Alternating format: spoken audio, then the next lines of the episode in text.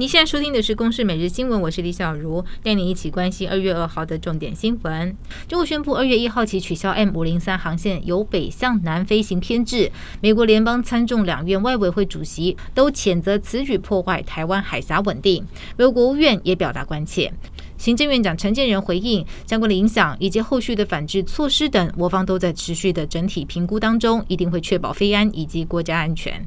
国会龙头选举传出，民众党主席柯文哲致电绿营高层游说支持黄珊珊，交换民众党支持副院长蔡启昌。民进党发言人吴征加码爆料，这一名绿营人士是医界大佬，但是遭到柯文哲否认，强调是绿营主动接洽，气到喊告。而吴征也欢迎柯文哲提告，强调相关的通联记录和人证可以到法院说清楚。海军军舰“激光号”今年一月经传女性暴力事件，一名女兵因为不满执行官纠正，公然拳打脚踢施暴，导致执行官受伤。海军司令部已经将该名女兵移送法办，并记两大过，同时汰除。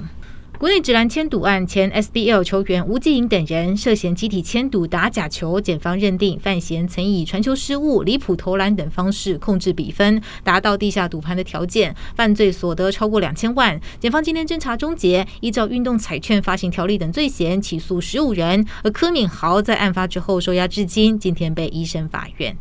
高雄有一名国小足语老师任教十一年间，涉嫌猥亵多名学童，检调追查，老师还会拍摄学童不雅照片。初步清查至少七人受害，也呼吁其他受害者出面指认。目前老师已经收押，而教育局强调，举发时已将人停聘。疫情后观光业复苏，新加坡来台招募辅助警察，月薪台币八万五起跳，吸引了六百多名的应征者。台湾人才中英文双语和服务态度是优势，但是外国挖角恐怕让缺工更严重，企业必须要祭出更好的福利留才。美国国会以及行政部门中国问题委员会公布中国人权定期审查报告，并已致函诺贝尔和平奖委员会，提名香港《苹果日报》创办人黎智英、维吾尔学者伊利哈木楚赫提、人权律师许志勇和丁家喜四个人为诺贝尔和平奖候选人。这四个人目前因为政治活动遭到监禁。